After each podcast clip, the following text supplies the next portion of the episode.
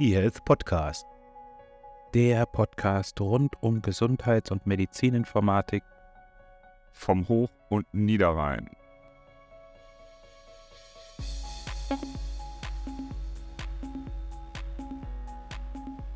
Hallo und herzlich willkommen zu einer neuen Ausgabe des eHealth Podcasts. Wir sind wieder für euch da und sprechen mal wieder zum Thema Digitalstrategie. Das Thema hatten wir schon mal ist auch aktuell durch die Gesetzesentwürfe vom BMG, die gerade umhergehen, zumindest die Referentenentwürfe davon, äh, wieder sehr aktuell. Wir wollen in der heutigen Folge aber mit der Digitalstrategie speziell auf ein besonderes Thema eingehen, nämlich uns die Digitalstrategie für die Pflege anschauen.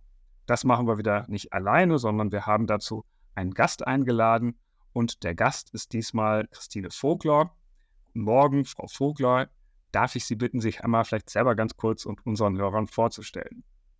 Ja, das mache ich doch sehr gerne, lieber Herr Breil. Ja, ich danke erstmal für die Einladung und äh, freue mich über dieses wunderbare Thema zu sprechen. Sie haben, ähm, es triggert mich sofort an, ne, die Digitalstrategie in der Pflege, wo ich sofort spontan Antworten habe, haben wir überhaupt eine Digitalstrategie für die Pflege?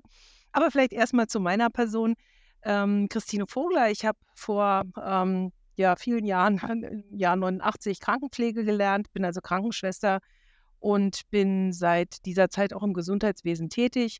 Ähm, über die Krankenpflege bin ich ähm, vor allem in den Ausbildungsbereich äh, gegangen, habe dort ähm, dann auch das Studium der Pflegepädagogik gemacht, habe ähm, das habe ich alles in Berlin getan und habe dann über verschiedene Stationen bin ich bei der Wannsee-Schule gelandet, habe dort verantwortlich die Pflegeschulen geleitet und war von Anfang an auch daran interessiert, dass sich auch die Berufe weiterentwickeln. Wir haben hier Dell-Ausbildungsgänge ähm, gefahren zum Thema generalistische Grundausbildung und parallel dazu, weil ich die Gesundheitsberufe in Deutschland zumindest die Pflege- und Gesundheitsfachberufe immer als Randgruppe wahrnehmen musste, mich sehr berufspolitisch engagiert und bin seitdem auch in verschiedenen Berufsverbänden aktiv und bin seit zwei Jahren im Deutschen Pflegerat Präsidentin, bin also in dem Verbändeverband der Pflegeverbände, die sozusagen darf ich äh, für die Verbände sprechen. Das mache ich auch. Und mein jetziger momentan, wo ich arbeite, das ist ein Ehrenamt, das Präsidialamt und ich bin jetzt Geschäftsführerin des Berliner Bildungscampus für Gesundheitsberufe. Das ist die gemeinsame Ausbildungsstätte der Charité und Vivantes hier in Berlin. Das ist auch ein tolles Projekt mit jetzt momentan 2600 Auszubildenden in sehr vielen Gesundheitsfachberufen und bin leidenschaftlich im Gesundheitswesen äh, unterwegs und ringe leidenschaftlich um die Anerkennung der Pflegeberufe auch im Feld. Genau, in dem Zusammenhang hatten wir kurz Kontakt im Rahmen der DEMEA. Wir haben für unsere Session zum Thema Digitalstrategie nach Referentinnen und Referenten gesucht und für die DEMEA waren wir etwas zu kurzfristig unterwegs, da passt es leider nicht. Und dann haben wir gesagt, aber das Thema ist und bleibt spannend und das wollen wir gerne nochmal aufgreifen und wie praktisch, dass wir dann einen eigenen Podcast haben, in dem wir eigene Themen setzen können. Und das machen wir heute. Wir wollen also sprechen über das Thema Digitalisierungsstrategie in Gesundheitswesen und Pflege. Vielleicht vorweg die spannende Frage, warum und Pflege? Gehört die Pflege nicht zum Gesundheitswesen dazu? Ja, das ist eine interessante äh, Frage, weil es geht, wir machen ja auch keine Digitalisierungsstrategie für die Ärzte oder für die Physiotherapeuten oder für die Psychotherapeuten, wie auch immer. Es muss eine Gesamtdigitalisierungsstrategie geben für alle und das bedeutet natürlich auch, dass man schauen muss, wie sind die Gesundheitsfachberufe im Feld, in der Arbeit, im System verortet. Und wie sind die da verortet? Wo stehen wir da in Deutschland? Gibt es schon sowas wie eine Strategie oder wird die durch das Paper vom BMG, das dann im April herausgekommen ist, wird die deutlich? Naja, klar, das BMG hat natürlich, äh, die sehen die Sorge, ne? wir müssen ähm, die Gebiete vernetzen, wir müssen die Digitalisierung vorantreiben äh, in Form von technischer Ausstattung, wir müssen dafür sorgen, wie wir mit den Datenschutzbestimmungen umgehen, wie wir überhaupt Daten verarbeiten, wie wir Daten weitergeben, wie wir im Gesundheitswesen Daten verarbeiten und nutzen können, von allen Seiten aus, aus der Perspektive der Patientinnen und Patienten, der Pflegebedürftigen, der Betroffenen, aber natürlich auch von der, von der Seite derjenigen, die im Gesundheitswesen arbeiten. Und da wird es tatsächlich spannend, gleich mal ein Beispiel zu nennen, weil die Gesundheitsfachberufe und auch die Pflegeberufe momentan noch gar nicht angedacht sind, umfänglich auf zum Beispiel die elektronische Patientenakte zugreifen zu dürfen. So, und dann wird es natürlich interessant, wenn wir sagen, okay, wir haben eine zentrale Akte, in der Gesundheitsdaten abgelegt werden, sich zu, darüber zu unterhalten, wer darf mit diesen elektronischen Daten tatsächlich arbeiten. Und dann sind wir bei einem ganz anderen Thema in Deutschland, nämlich wer darf Therapie und Entscheidungen und Gesundheitsentscheidungen für Menschen treffen. Und da haben wir in Deutschland nur den ärztlichen Berufsstand. Das heißt, die ärztliche Dominanz bedeutet hier in der Strategie auch entscheidende Einflüsse, dass bestimmte Prozesse, die sie vielleicht aktuell auf der Papierform so gelebt sind, gar nicht eins zu eins in der Digitalisierung oder digitalen Transformation umsetzbar sind, weil Pflegekräfte und andere Gesundheitsfachberufe in dieser Form gar nicht Zugriff auf wichtige Komponenten wie die elektronische Patientenakte haben oder eben nicht adäquat an die TI angebunden sind? Genau so ist es. Sie beschreiben es gerade. Wir haben ja gerade im elektronischen Gesundheitsberuferegister sollen ja die Pflegenden erfasst werden. Das, wird, das sollte eigentlich zum Ende des Jahres abgeschlossen werden. Das wird jetzt schon einfach schon schwierig. Das ist ja eine Stelle in Münster, die die Kollegen aufnehmen ähm, muss, damit wir überhaupt tatsächlich ähm, arbeiten können. Aber nicht arbeiten, nicht inhaltlich arbeiten können, sondern nur aus abrechnungstechnischen Gründen abarbeiten können, aber wir können keine Gesundheitsdaten verarbeiten als Pflegende. Was heißt es für mich, wenn ich zum Beispiel in der ambulanten Versorgung bin? Ideal wäre das Bild, es gibt eine elektronische Patientenakte, auf die hat der äh, Hausarzt Zugriff, auf die Patientenakte hat die Pflegefachperson Zugriff, die in der ambulanten Versorgung ist, vielleicht auch die Ergotherapeutin, die da unterwegs ist. Und wir können alle in diese Akte hineinschauen. Vielleicht auch der Patient selber. Patient vor allem, ja, also den denke ich immer als erstes mit, da haben Sie recht, vielen, vielen Dank. Natürlich, der, der überhaupt der ähm, sozusagen auch der Meister der Daten ist an der Stelle. Also das ist, äh, die Akte gehört dem Patienten. So. Und äh, wenn überhaupt jemand entscheiden eigentlich dürfte oder jemand aussperren kann, dann muss es auch aus meiner Sicht immer der Patient oder die Patientin sein. Und im Grunde müssten auf diese Akte alle zugreifen können, um sich ein umfassendes Bild machen zu können. Das ist momentan, glaube ich, weder technisch möglich und angedacht, das auch so umzusetzen, noch ist es von der momentanen Verteilung der Verantwortung im Gesundheitswesen möglich. Und deswegen braucht es neben der Diskussion um die Digitalisierung und was wir überhaupt digitalisieren und wie wir es überhaupt digitalisieren, parallel dazu die Diskussion, wer hat welche Wirkung und welche Handlungskompetenzen tatsächlich auch in der Gesundheitsversorgung an den Patientinnen und Patienten. Da wird sich meines Erachtens in den nächsten Jahren noch einiges ändern durch so globale Trends. Wir haben mehrfach immer diesen Aspekt des demografischen Wandels. Ja, jede Bachelorarbeit oder Masterarbeit, die ich bei uns an der Hochschule lese, beginnt eigentlich so in, in Zeiten des demografischen Wandels und so weiter. Wir haben eine zunehmende Ambulantisierung. Wir haben eine zunehmende, vielleicht auch Spezialisierung in einigen Bereichen, auch jetzt im Rahmen einer geplanten Krankenhausstrukturreform. Und das wird sich zwangsläufig auch auf die Berufsgruppen auswirken und wird sicherlich da auch nochmal Verantwortung und Tätigkeitsbereiche verschieben. Und das ist natürlich die Frage, läuft das parallel? Muss das erst erfolgen, bevor ich den nächsten Schritt der Digitalisierung angehen kann? Oder wie sehen Sie das? Also sind das zwei separate Stränge, die nebeneinander, miteinander oder nacheinander laufen sollten? Ich glaube tatsächlich, wenn wir, dass es alles parallel laufen muss. Das klingt natürlich ein bisschen grö größenwahnsinnig, muss man fast sagen. Aber wenn wir Dinge identifizieren, die etwas verhindern, also mir fehlt eine Handlungskompetenz, damit ich sinnvoll eine Patientenakte führen kann, dann muss ich mich um die Handlungskompetenz äh, kümmern. Wenn ich merke, es gibt keine Schaltstellen zwischen Facharzt und oder Hausarzt und der ambulanten Pflegeeinrichtung, dann muss ich da quasi eine technische Lösung finden und das auch immer wieder auch zusammenbringen und auch überlegen, wie kriegen wir das geregelt. Und ich glaube, da ist es wichtig, dass wir Gesetze schaffen, die den groben Rahmen regeln, die Sicherungen regeln, aber dass wir und dass wir natürlich auch eine Einheitlichkeit schaffen. Ich glaube, das ist auch ein Riesenproblem, dahin zu gucken und nicht in jedem Bundesland, in jeder Region und jedem Anbieter zu überlassen, wie man Schnittstellen oder auch andere Dinge macht, sondern wirklich alles parallel zu verschalten und zu überlegen, wenn wir da ein Problem haben, dann lösen wir das, um den nächsten Schritt angehen zu können. Getrennt kann man die Dinge nicht mehr bewältigen und auch nicht, nicht aufsetzen. Das wird nicht funktionieren. Wenn man jetzt in diese Digitalstrategie, wenn wir nochmal das Paper nehmen, was eben im April vom BMG veröffentlicht worden ist, dann steht da ja auch ganz häufig drin Entlastung der Pflegekräfte. Also da geht es ja nicht nur um, um die Daten, natürlich ist es eine Digitalstrategie, um, um Digitalisierung, aber immer mit dem Ziel, Entlastung der Pflegekräfte. Und das wird ja nicht durch einen einfachen Zugang oder Zugriff ermöglicht werden oder nur durch einen eine entsprechende Patientenakte, sondern wir müssen sicherlich da auch den einen oder anderen Prozess verändern.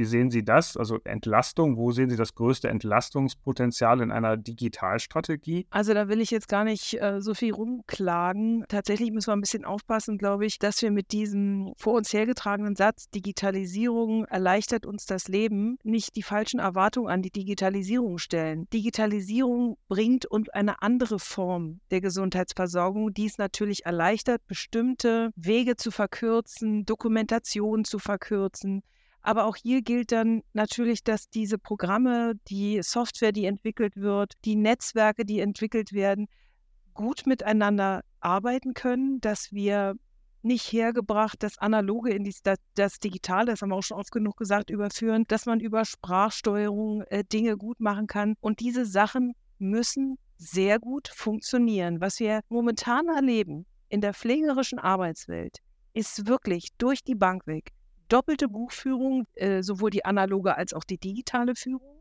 Und wir stoßen immer wieder an Grenzen. So haben wir fast in keiner Klinik in Deutschland eine Überführung der Daten von den Intensivstationen, zum Beispiel auf die peripheren Stationen, sodass wir wieder mit Ausdrucken und wieder mit Papierbergen arbeiten. Und Digitalisierung wird Pflege, die direkte Arbeit am Menschen, die Versorgung, das Darreichen von Nahrung, die Inkontinenzversorgung, die Aufklärungsarbeit, diese Arbeit kann und soll gar nicht erleichtert werden. Das ist ja die Arbeit, die wir tun.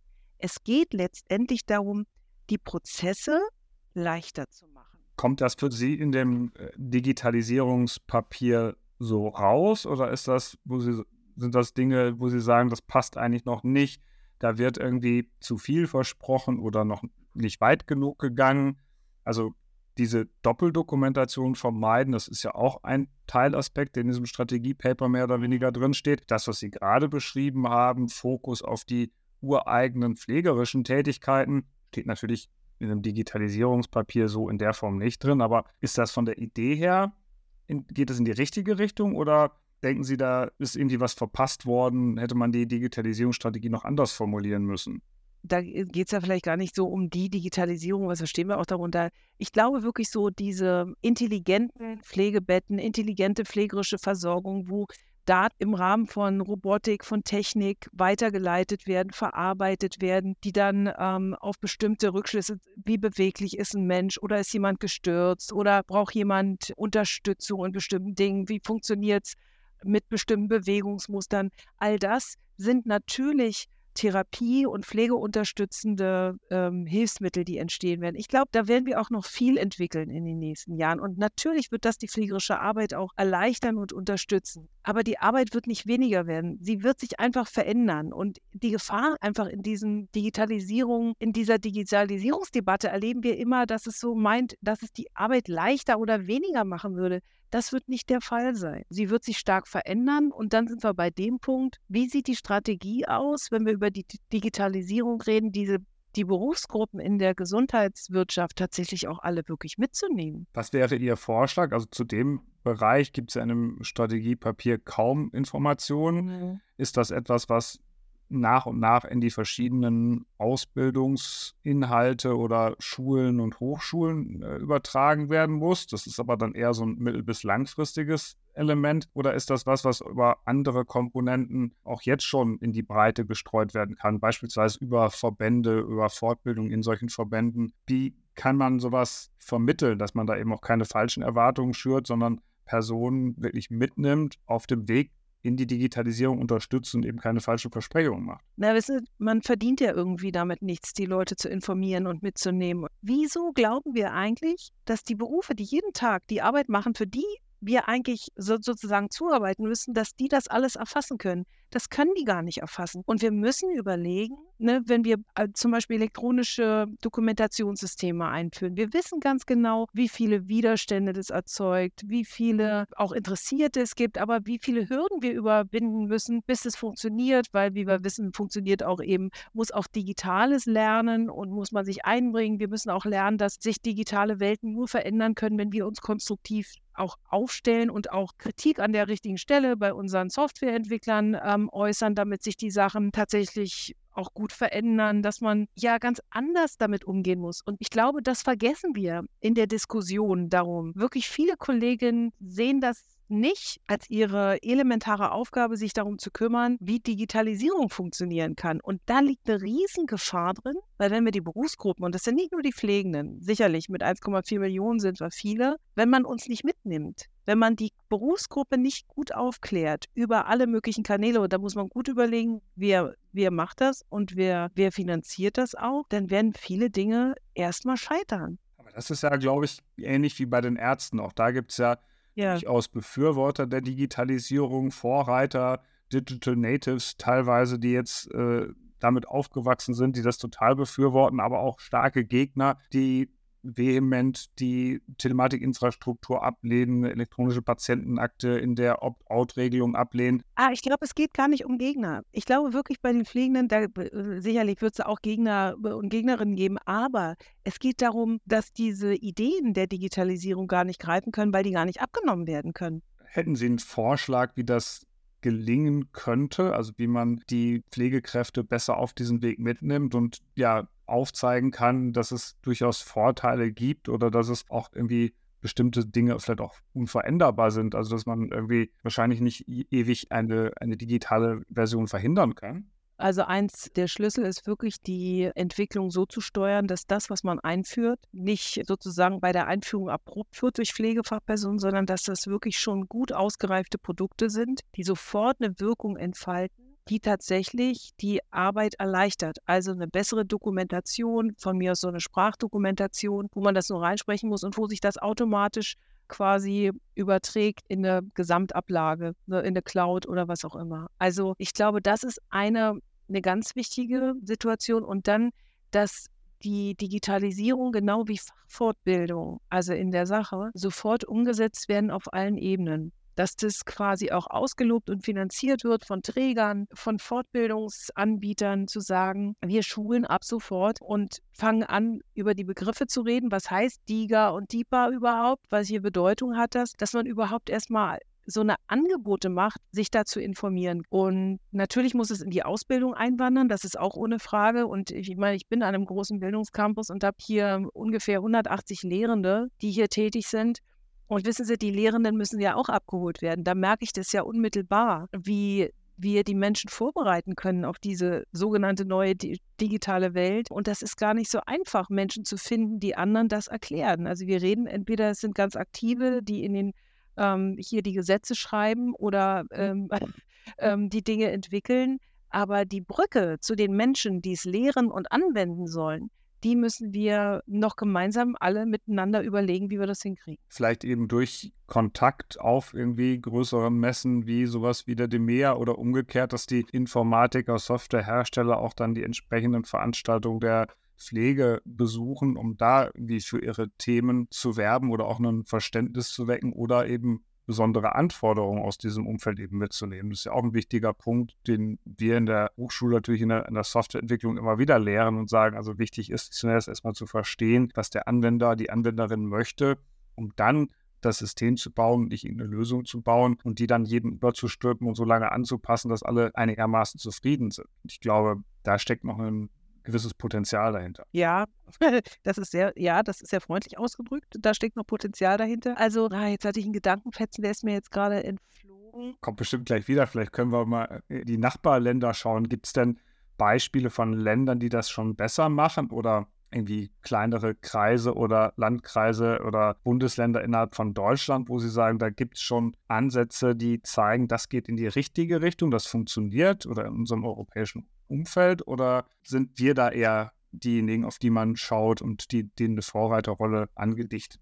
Also in, innerhalb Deutschland gibt es, gibt es ja doch einiges äh, an modellhaften Charakter. Wir sind ja ein Land der Modelle, das machen wir mit der Digitalisierung im Gesundheitswesen auch so. Die Problematik ist, dass viele Dinge ausprobiert werden, auch befürwortet werden und auch gut laufen, aber die Umsetzung in die Fläche das ist ja dann das Problem. Irgendjemand muss dann, und das ist dann eine politische Entscheidung aus unserer Sicht, dann entscheiden, die Dinge in die Fläche zu bringen. Das machen wir noch nicht. Also die Erkenntnisse, die wir haben, und da gibt es ja doch auch schon einige zum Thema Digitalisierung, welche Möglichkeiten wir da haben, scheitern nicht nur am Datenschutz oder an dem Umgang damit, sondern eben auch an den Ländergrenzen. Auch das wissen wir und dass es aus dem Modellhaften nicht herauskommt. Wir haben im Gesundheitssystem eine Struktur über den GBA, der eben auch vieles als Richtlinie niederlegt, damit es überhaupt angewandt werden kann. Wir haben die Kassen, die es finanzieren müssen, die natürlich auch noch mitsprechen wollen. Und wir haben dann die Berufsgruppen, die es ähm, benutzen müssen, und äh, das funktionieren muss. Also im Ausland selbst, die werden ja, ne, klar, Israel wird immer hervorgezogen, dann die äh, nordeuropäischen Länder, Schweden, Finnland zählt als Beispiel, zum Teil jetzt auch Österreich. Das ist natürlich spannend. Was wir manchmal ein bisschen vergessen ist, das sind alles sehr viel klein, also zumindest äh, von der Population her, sehr viel kleinere Länder. Da haben wir zwischen acht und zehn Millionen Menschen 12 Millionen Menschen, das macht schon einen Unterschied, ob ich 84 Millionen Menschen bewegen muss in einem föderalistischen Land, was die Organisation angeht, oder in quasi Ländern, die eher zentralistisch ähm, demokratisch regiert werden. Und da hat Deutschland wirklich tatsächlich ein bisschen eine eigene Problematik, was das angeht. Aber natürlich sind andere Länder sehr viel weiter. Wie können wir aufholen? Also ist das mit den aktuellen Gesetzesvorhaben möglich? Also kann ich durch eine zentrale Gesetzgebung, durch das BMG, wie sie ja gerade in Vorbereitung ist, durch diese Referentenentwürfe,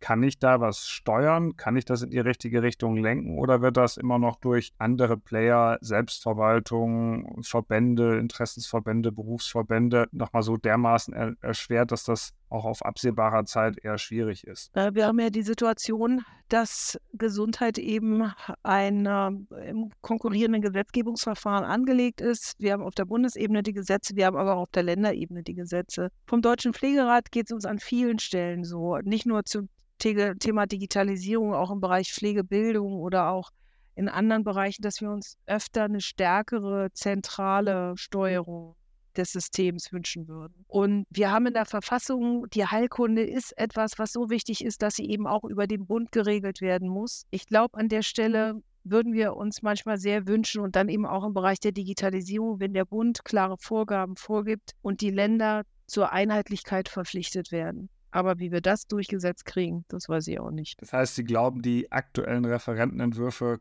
sind da noch nicht ausreichend oder werden an der Umsetzung eher scheitern? Naja, wenn in den Ländern die Daten der Patienten gesammelt werden, in den EPAs ähm, und wir gesamtdeutsche Daten äh, verknüpfen wollen, dann muss man natürlich gucken, wie, wie schafft, wie, wie geht das überhaupt? Also da sind wir wieder bei der Datenschutzproblematik. Wir haben in den Bundesländern die Datenschutzbeauftragten, wir haben auf der Bundesebene diejenigen und an der Stelle steht uns das oft im Weg. Das heißt ja nicht, dass wir die Daten freigeben wollen oder müssen, aber ich glaube, zur Verarbeitung von Gesundheitsdaten, auch zur Sicherung der Gesundheitsversorgung, ich meine, warum machen wir das denn alles? Wir brauchen, wenn ich alleine so, wenn wir die Statistiken angucken, die demografische Entwicklung, dann brauchen wir ja diese Daten, die, die, die wir ja überall haben, aber eben nicht zusammenführen oder nicht mal überall haben, wenn wir sie dann überall hätten, aber und dann zusammenführen, dass wir daraus Strategien für die Gesundheitsversorgung entwickeln. Das steht ja auch ähm, quasi hier im Hintergrund. Und das ist aus unserer Sicht momentan nicht möglich. Jetzt sind wir natürlich als Deutscher Pflegerat an der Stelle, bin ich jetzt nicht die Expertin, wie kann man das im Detail alles, äh, welche Lösungen haben wir oder was können wir da vorschlagen? Wir können nur aus der Fachpraxis berichten, was uns begegnet, was uns fehlt, was anderes haben wir an der Stelle nicht. Natürlich an vielen Stellen sagen wir auch, was wir uns, was wir brauchen, was wir uns wünschen würden, aber wir können tatsächlich nur dazu beitragen mit unserer Perspektive der Pflegenden und der Menschen, die eben Pflege ausüben,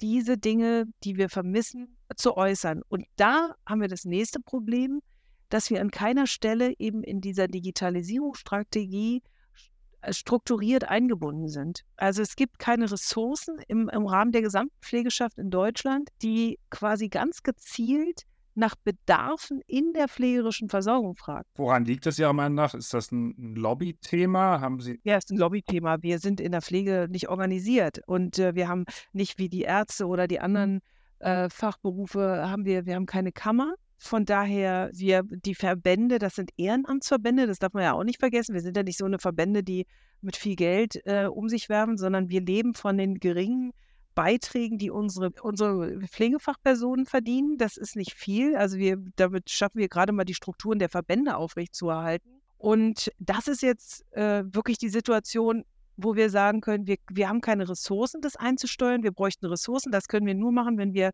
zum Beispiel eine Selbstverwaltung selbst werden, indem wir eine Kammer gründen oder ein anderes Konstrukt einer Selbstverwaltung für die Pflege in den Ländern und auf der Bundesebene dann könnten wir diese Kompetenzen einsteuern. So können wir nur punktuell über die Verbände, so wie ich jetzt mit Ihnen spreche und vielleicht hört es jemand an irgendeiner Stelle und denkt, ach ja, das könnten wir ja nochmal machen. Ähm, nur so entfaltet es momentan Wirkung, wenn überhaupt. Und das wird, glaube ich, in der Digitalisierungsstrategie auch ein richtiges Problem, wenn man die Kompetenz der Pflegenden hier nicht abruft und auch nicht versucht abzubilden. Jetzt sind wir schon eine, eine gute halbe Stunde äh, im Gespräch. Ich versuche mal so ein paar Punkte nochmal zusammenzufassen. Sie fallen mir ins Wort oder widersprechen, wenn ich das irgendwie falsch wiedergebe. Das heißt, wir haben, können erstmal festhalten, diese Digitalisierungsstrategie, die muss eigentlich einer allgemeinen Versorgungsstrategie folgen. Das heißt, es muss erstmal klar sein, wo ich mit meiner Versorgung hin will. Und dafür muss ich aber auch das Berufsbild Pflege und die Tätigkeiten verstehen, muss also mehr Einbindung ermöglichen. Kann man das so als ein Statement schon mal so stehen lassen oder? Ja, nicht nur verstehen, sondern auch tatsächlich ähm, politisch, und da sind die Länder in der Verantwortung, dafür zu sorgen, dass Pflegende die Ressourcen bekommt, diese Strukturen in die ähm, digitalen Diskussionen ähm, einpflegen zu können.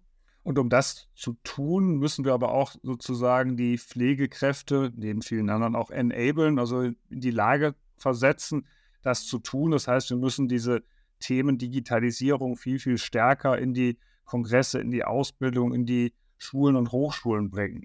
Ja, also mit den Kongressen, aber gucken Sie mal, bei der DEMEA, da würde mich zum Beispiel mal interessieren, wie viele Pflegefachpersonen waren, haben diesen, haben diesen Kongress besucht? Wen haben die als Ansprechpartner?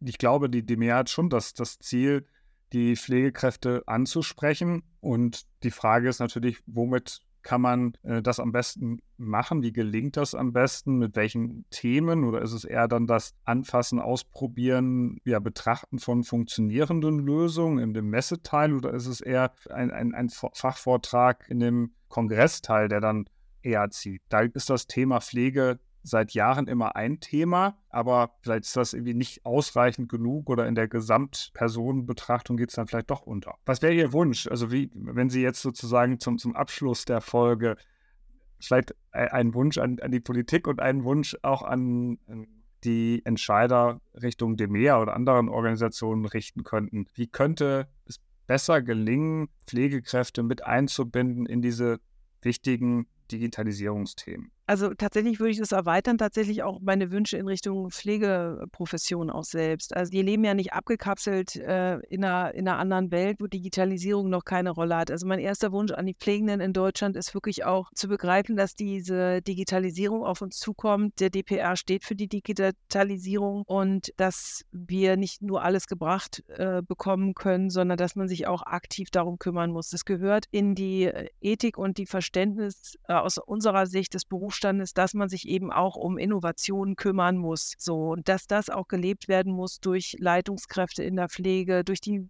Profession selbst, durch Multiplikatoren, auch durch meine Person, durch äh, Verbände. Das, ich glaube, das muss auch klar sein, dass wir das transportieren müssen und dass wir da äh, kritisch konstruktiv die Diskussion begleiten. Also wir können das nicht immer alles von uns schieben. Also das ist mein Wunsch, in der Berufsgruppe das auch zu diskutieren und auch zu machen. Wenn ich auf die Kongresse gehe, ist es so, ähm, ähm, das ist aber jetzt vielleicht auch eher ein Gefühl, dass die Pflege eben äh, einen Platz bekommen muss, weil die gehört ja da irgendwie mit rein. Getriggert ist das natürlich aber eher durch die, die damit auch Geld verdienen. Das dürfen wir ja auch nicht vergessen. Also die ähm, digitale Welt ist auch eine Wirtschaftswelt und ähm, da sind die Pflegenden zwar die Nutzer, aber das sind nicht die Entscheider.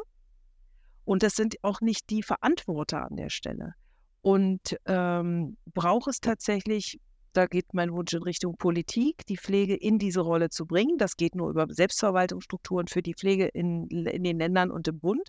Das ist immer wieder dieselbe Forderung von uns. Das ist wirklich inzwischen elementar. Und an so einem Kongress, Kongresse, ja, ich weiß gar nicht, ob das vermessen ist, aber wirklich die Pflegenden auch in die Pflicht zu nehmen, natürlich auch in der Darstellung, es passiert ja auch, äh, Dinge mhm. zu zeigen, dass man das erlebbar macht, aber man wirklich auch richtige Workshops und Foren macht dazu und vielleicht auch mal versucht, Pflegende aktiv abzuholen und zu sagen, pass auf, wir machen hier bei der Messe jetzt hier mal ähm, einen Tag Workshops. Ihr müsst keinen Eintritt bezahlen, ihr kommt einfach auf die Messe und wir befragen euch mal aus der Perspektive der Entwickler, was es braucht. Also das ja so wirklich der Eindruck entsteht, die Menschen, die entwickeln und die ähm, finanzieren, dass die auch wirklich für die Sache stehen und die Leute abholen. Und das könnte man zum Beispiel bei solchen Kongressen vielleicht als neue Idee tatsächlich auch machen, um Neues mitzunehmen.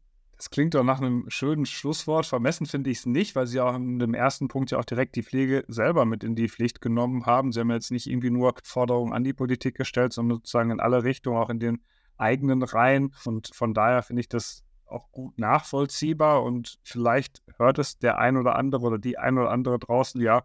Und wir können mit dieser kleinen Podcast-Folge zu ein wenig Verbesserung beitragen. Ich sage auf jeden Fall ganz vielen lieben Dank für das Gespräch. Sehr gerne. Und ja, würde mich freuen, wenn wir vielleicht nochmal in ja, näherer Zukunft einmal sprechen könnten und gucken, wie sich das Ganze weiterentwickelt hat und äh, vielleicht irgendwann ein Update dieser Folge machen und hoffentlich ein paar Veränderungen merken. Also vielen Dank, Frau Fruck. Ich danke Ihnen. eHealth Podcast. Der Podcast rund um Gesundheits- und Medizininformatik vom Hoch- und Niederrhein. Thank you.